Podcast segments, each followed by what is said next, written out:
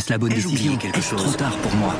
Prenez vos décisions d'investissement avec le soutien de Clarity AI. Gérez votre portefeuille tout en lui assurant une croissance durable grâce à l'association d'une IA puissante et d'une grande expérience de l'industrie. Notre technologie augmente l'efficacité des processus réglementaires, y compris ceux liés à l'article 29 de la loi énergie-climat. Réduisez les risques et atteignez vos objectifs de durabilité en vous basant sur des faits vérifiés et des méthodologies transparentes. Clarity AI, la technologie au service des décisions humaines. Rendez-vous sur clarity.ai et passez à l'action dès aujourd'hui. Let people know you're a senator. I'm not going to answer the question Why because, you answer that because question? the question you is the the question Supreme is Court justice, the radical question, left. Will you shut is up, your, man? Listen, who is on your list, Joe? Will you shut up, man? Mais vous allez la fermer la supplique de Joe Biden à Donald Trump durant le débat pour la présidentielle en septembre dernier devant des millions d'Américains en direct. On va voir que ce n'est pas si simple de faire taire Donald Trump, y compris quand on s'appelle Facebook et qu'on est une des entreprises les plus puissantes du monde, même en le chantant en canon, c'est compliqué. Will you shut up, man? Will you shut up? Will you shut hard, man?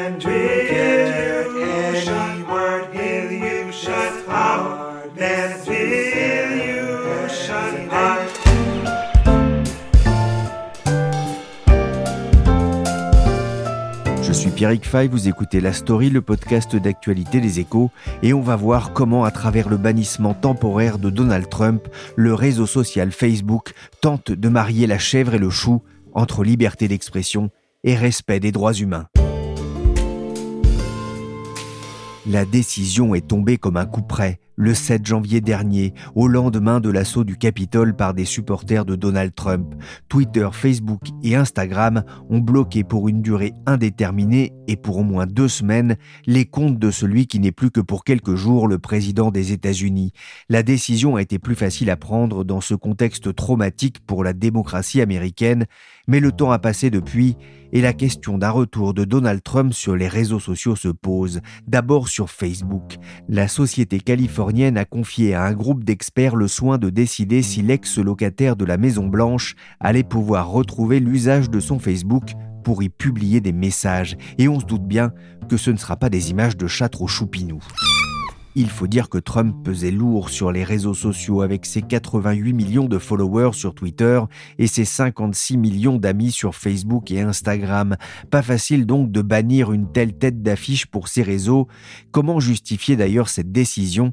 C'est la question que j'ai posée à Anaïs Moutot, journaliste aux échos. Oui, euh, en fait, Twitter et Facebook, ils ont pris cette décision après l'attaque du Capitole le, le, 6 janvier qui a fait 5 morts et plus de 140 blessés. Et c'est Donald Trump qui, en quelque sorte, avait incité sur les réseaux sociaux ses supporters à agir en prétendant que l'élection lui avait été volée. Et donc Mark Zuckerberg s'était justifié en disant que ce n'était pas possible d'utiliser sa plateforme pour inciter une insurrection violente contre un gouvernement démocratiquement élu. Et donc il avait décidé de suspendre indéfiniment Donald Trump le 7 janvier. Et pareil pour Twitter, à peu près sur les mêmes, les mêmes bases. En fait, ce qu'il faut savoir, c'est que Facebook a longtemps été très conciliant vis-à-vis des, propos de Trump en mettant en avant une exception de ce qu'ils appellent newsworthiness, c'est-à-dire que euh, c'est une politique qu'ils ont lancée en octobre 2016 qui permet au contenu de, de grandes personnalités euh, jugées d'intérêt public de ne pas être soumise totalement aux mêmes règles qu'un utilisateur lambda parce qu'on considère que ce que dit un homme élu euh, a une valeur importante pour le débat public, qu'il vaut mieux que la population ait accès à ce que disent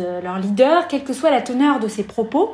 Mais en fait, en 2019, Facebook a commencé un petit peu à restreindre cette exception en précisant que les paroles des politiciens étaient présumées d'intérêt public, à moins qu'elles mettent en danger les autres, qu'il y ait une incitation à la violence dans, dans le monde réel. Donc c'est à partir de cette règle que Facebook a pu bannir Trump euh, début janvier. On en a déjà parlé dans la story. Hein. Twitter et Facebook ont été accusés de laisser proliférer les fake news sur leur réseau.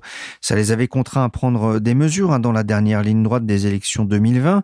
Alors que Trump s'est fait plus discret ces dernières semaines, la question de son retour sur Facebook se pose aujourd'hui, Anaïs? Oui, euh, elle ne se pose pas sur Twitter, par exemple, qui a décidé de bannir définitivement Donald Trump, même s'il se représente en 2024. Euh, Mi-février, le, le, directeur financier de Twitter a confirmé que c'était définitif. Il a estimé qu'il n'y avait pas de raison de traiter Donald Trump euh, différemment des autres utilisateurs et qu'une fois que vous étiez supprimé de la plateforme pour incitation à la violence, euh, vous n'étiez pas autorisé à revenir. Euh, par contre, le PDG de Facebook, Mark Zuckerberg, lui a jugé que c'était trop délicat pour un PDG de prendre cette décision, que ce n'était pas son rôle, et donc il a confié cette tâche au conseil de surveillance, en anglais on dit Oversight Board, qui est une nouvelle institution indépendante que Facebook a créée l'année dernière. D'où vient ce conseil de, surveillance justement et quel est son rôle? Alors ce conseil de surveillance, il, fonctionne depuis octobre, donc depuis 6-7 mois, et c'est une institution indépendante que Facebook a créée. Et l'idée centrale, c'est de permettre à Facebook de confier les décisions les plus difficiles de modération à des personnes extérieures à l'entreprise, et aussi de permettre aux utilisateurs de faire appel quand ils ne sont pas satisfaits des décisions de modération de Facebook. C'est un conseil qui est composé de, 20 membres qu'on pourrait comparer à, à des juges. Ce sera 40 d'ici la fin de l'année, et ce sont des personnalités reconnues du monde politique, euh, médiatique, académique, du monde des droits de l'homme, du droit constitutionnel, etc. Euh, il y a par exemple Elle Thorning-Schmidt, qui est l'ancienne première ministre du Danemark. Il y a Alan Roosbridger, l'ancien rédacteur en chef du quotidien britannique euh, The Guardian. il y a une prix Nobel de la paix, la yéménite Tawakkol Karman, qui avait gagné le, prix Nobel de la paix en 2011. Il y a un ancien juge de la cour d'appel nommé par George Bush, Michael McConnell. Donc voilà, on a, on a une diversité de profils, dont 75% sont hors des États-Unis, ce qui comptait beaucoup pour éviter les reproches assez courants d'américanocentrisme qui sont adressés à Facebook dans son approche de la liberté d'expression. Donc ces 20 premiers membres, ils ont été choisis par Facebook en conjonction avec quatre coprésidents du Conseil. Par contre, les 20 prochains, ils seront nommés uniquement par les membres du Conseil d'ici euh, la fin de l'année, donc euh, il y aura plus de garanties d'indépendance, disons. Anaïs, dans les Éco Weekends, vous consacrez un long article à ce que l'on présente comme la Cour suprême de Facebook, mais pour qu'on comprenne bien, n'importe qui peut la saisir, elle ne va pas seulement gérer le cas Trump Oui, euh, en fait, ce conseil, il a plusieurs rôles. D'abord, Facebook peut le saisir pour des décisions extrêmement délicates comme celle de Trump, ou quand ses modérateurs n'arrivent pas à prendre une décision parce qu'il euh, y a des principes euh, opposés, ils savent pas quelle est la, bonne décision à prendre. Mais son rôle premier, c'est avant tout de permettre aux 2,8 milliards d'utilisateurs de Facebook et d'Instagram de faire appel de la décision du réseau social de retirer leur publication ou depuis mardi seulement de ne pas avoir supprimé celle d'un autre utilisateur qu'ils ont signalé et qu'ils estiment problématique. Donc par exemple, on a eu un utilisateur français qui a vu sa publication qui vantait les, bénéfices euh, du remède du, fameux docteur Raoult, l'hydroxychloroquine, qui a été supprimé par Facebook. Et donc il a d'abord fait part de son désaccord à Facebook dans le cadre de son système d'appel interne, qui existe depuis avril 2018. Facebook a confirmé sa décision de retrait. Et là, l'utilisateur français a pu saisir le conseil de surveillance, faire appel. On a un autre exemple, pareil pour un utilisateur américain. Euh, il avait utilisé une citation qui était faussement attribuée à Joseph Goebbels, qui disait un bon populiste doit faire appel aux émotions et non pas au cerveau de ceux qui l'écoutent. Mais en fait, il l'utilisait pour critiquer l'administration Trump. Et Facebook a supprimé cette publication parce que Goebbels fait partie de sa liste dangereux qui entraînent une suppression. Donc voilà, on a, on a plein d'exemples comme ça. Donc c'est des utilisateurs qui décident de saisir cette cour quand ils sont pas contents et le conseil va confirmer ou infirmer la décision de Facebook et la décision est contraignante pour Facebook. Donc dans 5 cas sur les 7 rendus par le conseil, Facebook a dû rétablir la publication qu'il avait supprimée et avec cette décision, le Conseil ajoute des recommandations plus larges sur la façon dont Facebook devrait faire évoluer ses politiques et ses règles de modération. Par contre, ces recommandations, elles sont facultatives. Donc là, Facebook doit y répondre, mais ils ne sont pas obligés d'appliquer les, réformes que lui propose euh, le Conseil. Alors n'importe qui un peu euh, aller, euh, entre guillemets, râler auprès de Facebook pour une décision le concernant ou concernant les autres, mais le Conseil risque de crouler sous le travail. Oui, ils ont reçu donc depuis octobre 300 000 appels et ça, c'est seulement dans le cadre d'appels euh, par des utilisateurs qui sont pas contents du retrait de leur contenu par Facebook. Ça risque d'être bien plus élevé maintenant que depuis mardi, n'importe qui peut contester la présence en ligne d'un contenu par un autre utilisateur qu'il juge problématique. C'est plus seulement les retraits de nos propres contenus. Donc le champ, il est beaucoup plus large. Alors d'un côté, euh, c'est tant mieux parce que les conséquences les plus graves, c'est souvent les contenus que Facebook décide de laisser en ligne et non pas ceux qui retirent. Mais ça veut aussi dire une masse d'appels euh, et le conseil, son rôle, en fait, ça peut pas être d'examiner tous ces appels, c'est impossible. Il faut savoir que ses membres, en plus, ils travaillent à temps partiel, 15 heures par semaine seulement, puisque Facebook a considéré que c'était mieux euh, pour qu'ils soient en phase avec la société et les problèmes que connaît Facebook, qu'ils puissent conserver leurs autres positions académiques, militantes, etc. dans, dans le reste du temps. Donc, en fait, le rôle du conseil, c'est pas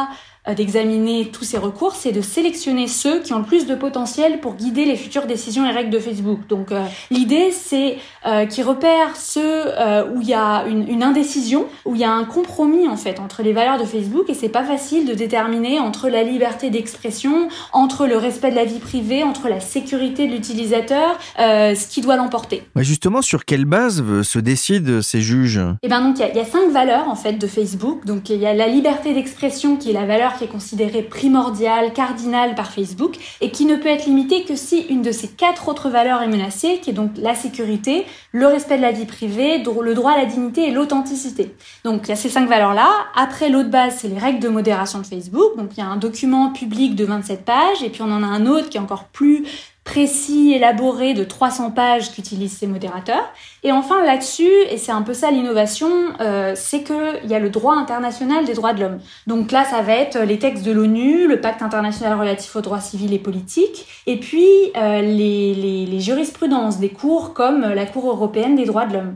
Mais en fait, la difficulté, c'est que ce droit, il n'a pas été pensé pour les entreprises. Par exemple, est-ce qu'un motif légitime pour limiter une liberté, ça peut être un motif économique? Comme ce droit, il a été pensé pour les États, euh, ce motif, il n'est pas intégré. Donc euh, l'idée, ce qu'on pourrait voir au final, c'est que ce conseil va chercher à écrire une sorte de droit de l'homme des entreprises. Euh, donc ça va être assez intéressant. Après, l'autre question, c'est celle de l'application des lois locales qui diffèrent d'un pays à un autre sur la liberté d'expression. Le conseil, donc, il n'est pas censé s'appuyer sur ces lois, mais par contre, il peut pas rendre une décision qui serait illégale dans un pays. Donc par exemple, en Thaïlande, où il y a une loi qui interdit de, de critiquer le roi, c'est un crime de lèse-majesté, Facebook n'appliquera pas une décision du conseil qui va à l'encontre de cette loi, parce que dans ce cas-là, il risquerait de se voir interdire dans le pays, euh, même si cette loi, elle contrevient aux droits de l'homme internationaux. Donc il y, a, un peu quand même une difficulté à déterminer euh, comment faire dans certains cas entre des normes qui des fois sont contradictoires.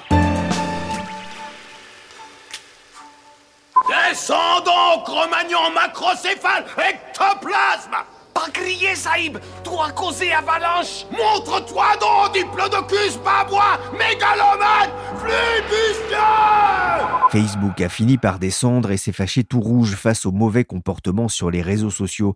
Car Anaïs, c'est un projet qui a été longtemps mûri chez Facebook Oui, c'est un projet qui a commencé à voir le jour il y a deux ans. En fait, il est né en, en janvier 2018. C'est une idée d'un professeur de droit constitutionnel de Harvard qui s'appelle Noah Feldman, qui a participé notamment à l'élaboration de, la constitution intérimaire de l'Irak et de la Tunisie après le, printemps arabe. En fait, c'est un très bon ami de Sheryl Sandberg, qui est la numéro 2 de, Facebook. Et puis, il séjournait chez elle, il la connaît depuis 30 ans, il l'avait rencontrée à l'université quand il était jeune. Euh, il était là-bas parce qu'il présentait une conférence à Stanford, et puis il réfléchissait à ces questions avec elle, et puis il écrit un mémo où il se dit, mais la solution, euh, c'est de créer une cour constitutionnelle au sein de, Facebook, euh, enfin, au sein de Facebook, que Facebook crée cette cour qui soit pour répondre à ces questions de liberté d'expression. Et donc, euh, bah, en fait, euh, Sheryl Sandberg a transmis cette idée au patron de Facebook, Mark Zuckerberg, qui a décidé de l'embaucher en tant que consultant et de, lancer euh, toute une consultation dans, dans, plein de pays différents, à Singapour, New Delhi, Nairobi, Mexico City, Berlin, etc., pour essayer d'aboutir à, à, trouver la meilleure forme pour ce nouvel organe, puisque c'est quelque chose qu'en fait aucune autre entreprise n'avait vraiment fait jusqu'ici. Oui, c'est vrai que c'est une sacrée innovation. Hein. Il y aura 20 juges, 40 bientôt. J'imagine une infrastructure aussi autour de ce conseil. C'est un coût important pour Facebook? Oui, euh, il y, a une administration d'une quarantaine, euh, cinquantaine de personnes avec euh, des spécialistes du droit qui font les recherches. Des fois, ils ont aussi recours à des traducteurs parce qu'ils ont pris des cas d'utilisateurs birmans, azéris, malaisiens, etc. Donc le budget alloué par Facebook, il est de 130 millions de dollars sur 6 ans et ça a été confié à un trust qui est une sorte de fondation entre Facebook et le conseil. Et c'est un important, bien sûr, mais il faut se rappeler que Facebook, c'est 85 milliards de dollars de chiffre d'affaires en 2020. Donc 130 millions, ça représente moins de 0,01% du chiffre d'affaires de Facebook. Donc pour Facebook, au final, c'est quand même pas énorme, mais il faut avoir le chiffre d'affaires de Facebook pour pouvoir se le permettre. Oui, Facebook a, d'autres armes hein, pour lutter notamment contre les, fake news, les insultes, la diffamation. Ça ne suffisait pas? Oui, en fait, euh, ça fait des années qu'ils ont mis en place différents systèmes, plus ou moins performants justement, et, ça cherche un peu à répondre euh, aux différents problèmes qu'ils ont soulevés. Donc en fait, ils ont, euh, après l'élection présidentielle américaine de 2016, ça a vraiment mis en lumière leur rôle dans la propagation de la désinformation et des discours de haine. Après, on a eu la question du Myanmar, où ils ont été accusés d'avoir un rôle dans le génocide des, Rohingyas en, ayant laissé la haine se propager en, ligne. Et donc sous pression, ils ont développé une politique de modération de plus en plus sophistiquée, jusqu'à définir quel émoticône constitue un éloge ou une condamnation, à partir de quelle date de décès les utilisateurs peuvent s'en prendre à des personnes mortes. Et donc ils ont toutes ces règles et, ils ont maintenant euh, un effectif de modérateurs de 35 000 modérateurs qui appliquent ces règles et, qui euh, regardent 2 millions de contenus chaque jour. Ils ont fait tripler euh, cet effectif depuis 2016. Et à côté de ça, ils ont des, algorithmes d'intelligence artificielle qui aident à éliminer les contenus qui enfreignent euh, les règles avant même qu'ils soient signalés par les utilisateurs. Par exemple, pour les contenus haineux, ils disent maintenant que leurs systèmes sont capables d'en détecter 97% contre 60% il y a deux ans. Mais le problème, c'est qu'en fait, cette intelligence artificielle, elle fait pas toujours le bon choix. Euh, et elle ne fournit pas d'explication. Et les modérateurs, Mark Zuckerberg, euh, quand il a pour la première fois parlé de cette cour, il a justement dit les modérateurs, ils prennent la mauvaise décision dans un cas sur dix. Souvent, ils doivent aller très vite, ils ont énormément de contenu à voir chaque jour, donc voilà, ils sont faillibles, c'est des humains. Donc, euh, Mark Zuckerberg s'est dit euh, que ce serait mieux d'avoir un deuxième système pour euh, pouvoir faire appel quand on n'est pas satisfait de, du système qui existait déjà. Et euh, il sentait aussi qu'il y avait un manque de légitimité, c'est que qu'il n'y avait pas une vraie forme de procès équitable, euh, il n'y avait pas de décision publique justifiée, détaillée selon quel principe à la fin. Donc ça, ça sert aussi beaucoup à ça ce conseil, ça sert à expliquer le raisonnement, ce à quoi l'utilisateur n'avait pas accès avant. Les erreurs de l'IA de Facebook, on en a parlé ces derniers jours, lorsque l'on a appris qu'en mars dernier, la ville de Beach, en Moselle, avait vu sa page officielle être censurée par le réseau social, persuadé qu'il s'agissait d'une insulte, une belle publicité involontaire pour ce village proche de l'Allemagne. Alors Beach, c'est la ville, mais tu as plein de villages tout autour qui donnent, attention, le pays de Beach. Oui, mesdames et messieurs, ça existe. Alors pour ceux qui ne viennent pas d'ici, ça part sur des gros délires comme la rue de Beach, le beach lavage. Donc après avoir rigolé sur le nom, il y a quand même pas mal de choses à voir ici. Et pour nos amis américains, sachez qu'à Beach, on peut même voir en forêt le petit Colorado. On arrive euh, au Colorado Donc on commence à parler américain ou on reste en beachois? Avec Donald Trump, on a compris que Facebook n'avait plus envie de rire. J'imagine, Anaïs, que la décision du conseil de surveillance du groupe est très attendue. C'est très attendu à la fois parce que ça va compter euh, beaucoup pour euh, l'élection présidentielle de 2024 aux États-Unis, euh, mais aussi parce que ça va faire précédent que Facebook en fait demandé au conseil une recommandation plus large sur son traitement de tous les hommes politiques, donc dans d'autres pays, et notamment sur cette exception de, de newsworthiness, cette idée de différence de traitement, d'exemption des règles pour les hommes politiques. Donc en fait, euh, selon ce que décide le Conseil, ça pourrait en quelque sorte forcer Facebook à sévir euh, contre les comptes d'autres hommes politiques qui enfreignent ces règles. On peut penser à, Rodrigo Duterte, le président philippin, à Nicolas Maduro au Venezuela, à Jair Bolsonaro au Brésil. Donc euh, ça pourrait avoir un impact important. On peut dire que Donald Trump est en bonne compagnie hein, avec ces trois chefs d'État hauts en couleur, hein, c'est le moins qu'on puisse dire. Est-ce que cette cour peut aussi aider euh, Facebook à réduire euh, les attaques dont le site fait régulièrement l'objet, notamment depuis le scandale Cambridge Analytica Oui, en tout cas, c'est un peu l'objectif quand même, c'est déléguer le pouvoir sur les décisions les plus controversées euh, qui rendent mécontents une partie des utilisateurs, quelle que soit la, décision. Mais après, ça résout pas les très nombreux problèmes de Facebook. Le, champ d'action du conseil, il reste quand même très limité. par exemple, ils ont une fuite de données massive encore la semaine dernière. Ça s'attaque pas du tout à, ce problème de la protection de la vie privée, et ça touche pas au fonctionnement même du site, à la notion de viralité, à ce qu'ils demandent à leur algorithme de mettre en avant, euh, à leurs incitations économiques, à promouvoir des, contenus qui font revenir les utilisateurs, qui sont souvent des contenus polémiques. Et puis c'est une solution a posteriori. Or souvent le mal il est fait 24 heures à 48 heures dans le délai de publication d'un post. Donc euh, c'est clairement pas une solution à, tout qui va permettre euh, à Facebook d'échapper aux critiques. Oui, c'est quand même une façon de protéger euh, Mark Zuckerberg et Sheryl Sandberg, les, têtes pensantes de Facebook Oui, euh, tout à fait. Ils sont, ils sont très critiqués. Ils savent que c'est compliqué d'avoir une légitimité euh, en tant que patron d'entreprise pour déterminer ce que les gens ont le droit de dire en ligne ou pas. Une fonction qui relevait des, États avant. Mais maintenant, ils ont comme un, gigantesque pays avec 2,8 milliards d'utilisateurs. mais c'est aussi un peu une technique pour permettre à Mark Zuckerberg de dire qu'il délègue du pouvoir, alors qu'en réalité, il continue d'avoir 58% des droits de vote de Facebook grâce à des actions avec 10 droits de vote associés et qu'il est connu pour tout faire pour que son conseil d'administration lui soit soumis, l'a recomposé l'année dernière de façon à éliminer une grande partie des personnes qui étaient un peu critiques.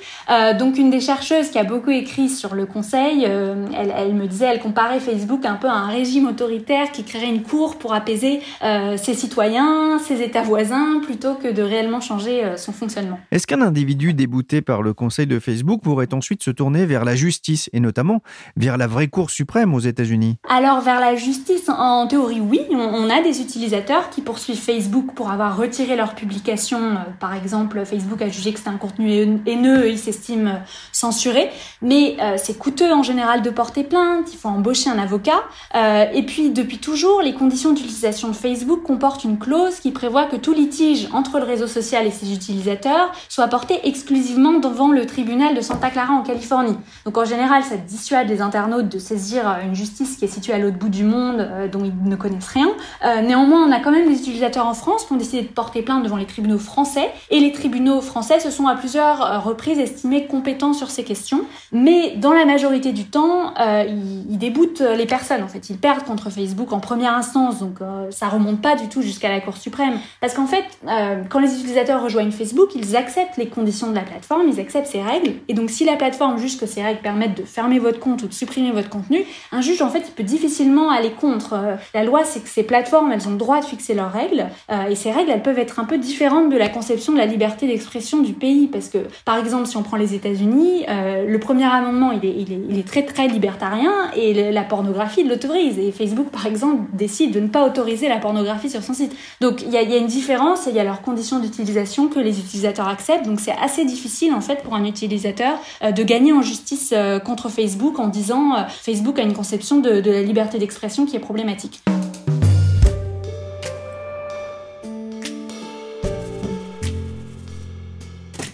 La Cour suprême de Facebook, un outil intéressant au service d'une entreprise critiquée pour son rôle dans la propagation des fausses informations. L'article d'Anaïs publié dans les Échos Week-end m'a donné envie d'aller plus loin et j'ai lu avec intérêt un point de vue publié par Barthélemy Michalon sur le site The Conversation. Il est doctorant en sciences politiques à Sciences Po. Je lui ai d'abord demandé si pour les réseaux sociaux, il y aurait un avant et un après prise d'assaut du Capitole pour la démocratie américaine. L'impact médiatique qu'a eu cet événement de la prise du Capitole le 6 janvier dernier pourrait, disons, nous, tenter et nous faire penser que c'était un moment clé, un basculement véritablement pour la régulation des réseaux sociaux. Mais je pense que cette vision serait un petit peu simpliste parce que avant euh, cet événement particulièrement marquant, il y a eu euh, d'autres épisodes qui, à leur façon, euh, ont également poussé les plateformes à prendre au sérieux la question de la régulation de leur contenu. Donc, euh, je pense notamment aux différentes élections américaines, évidemment euh, celle de 2016 qui a joué un très grand rôle, mais aussi euh, celles qui ont suivi, 2018, 2020. Donc, je pense qu'il serait un petit peu réducteur de considérer que ce n'est qu'à partir de ce moment-là que les plateformes ont commencé à réguler sérieusement le contenu de leur plateforme. Je verrais plutôt comme un événement parmi d'autres qui ont contribué à euh, ce que les plateformes vraiment prennent en main la question de leur contenu. Oui, c'est vrai que euh, Facebook, notamment, réfléchit depuis euh, deux ans maintenant à, l'idée de ce conseil de surveillance. Celui-ci est en place depuis maintenant quelques mois.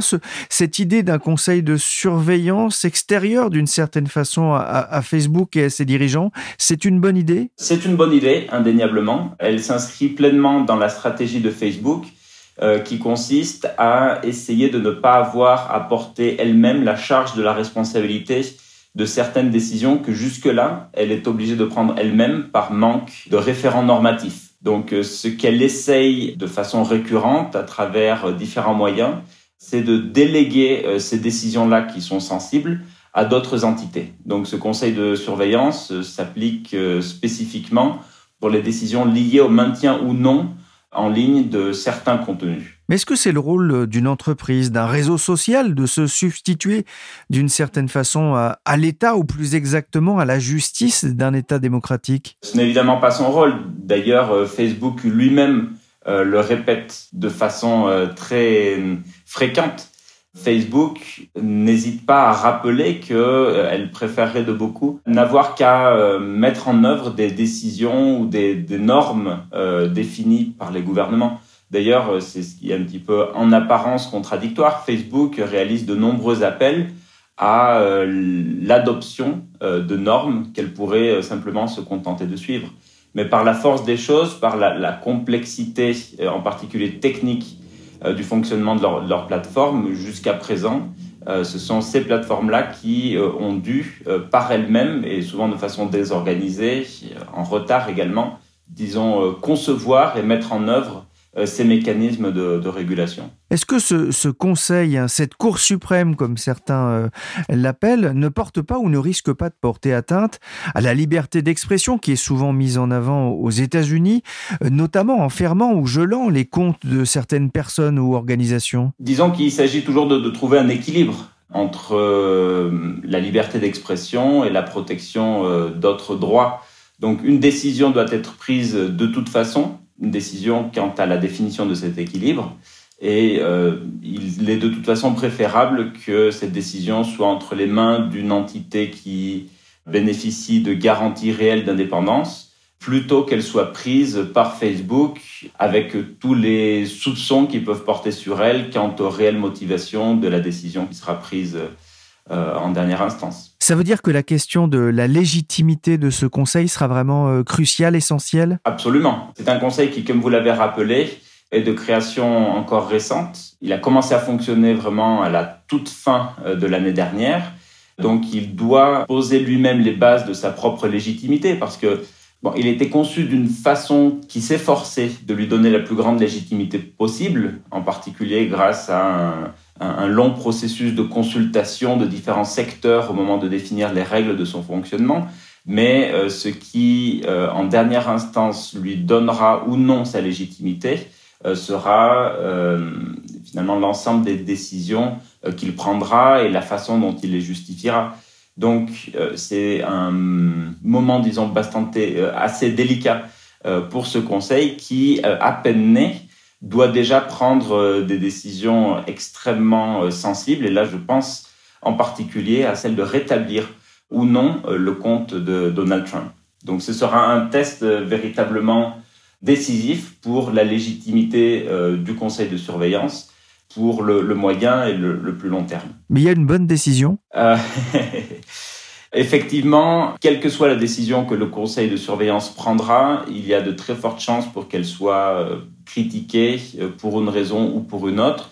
Euh, c'est sans doute la raison pour laquelle euh, cette décision tarde à être communiquée, parce que là, on s'approche quand même du délai limite des trois mois que le Conseil a pour se prononcer. Donc, il y a très probablement des efforts très prononcés pour tenter de justifier la décision telle qu'elle soit et peut-être pour trouver une certaine forme d'équilibre dans cette décision, de façon à couper un peu l'herbe sous le pied de ceux qui ne manqueront pas d'attaquer cette décision. Si vous étiez euh, l'un des juges de ce conseil de, de surveillance, vous laisseriez, vous, Donald Trump, revenir sur Facebook ou pourquoi pas sur Twitter, même si là, en l'occurrence, Twitter n'est pas concerné Évidemment, c'est très difficile de se prononcer, d'autant plus que euh, le conseil de surveillance euh, réunit un grand nombre d'experts, 20 en l'occurrence, Cinq experts sont ceux qui vont devoir se prononcer sur ce cas en particulier. Et je ne doute pas qu'il y a euh, la dynamique de groupe à prendre en compte. C'est-à-dire que je, pourrais peut-être euh, avoir ma propre opinion à ce sujet, qui serait d'ailleurs euh, favorable à un maintien de cette suspension.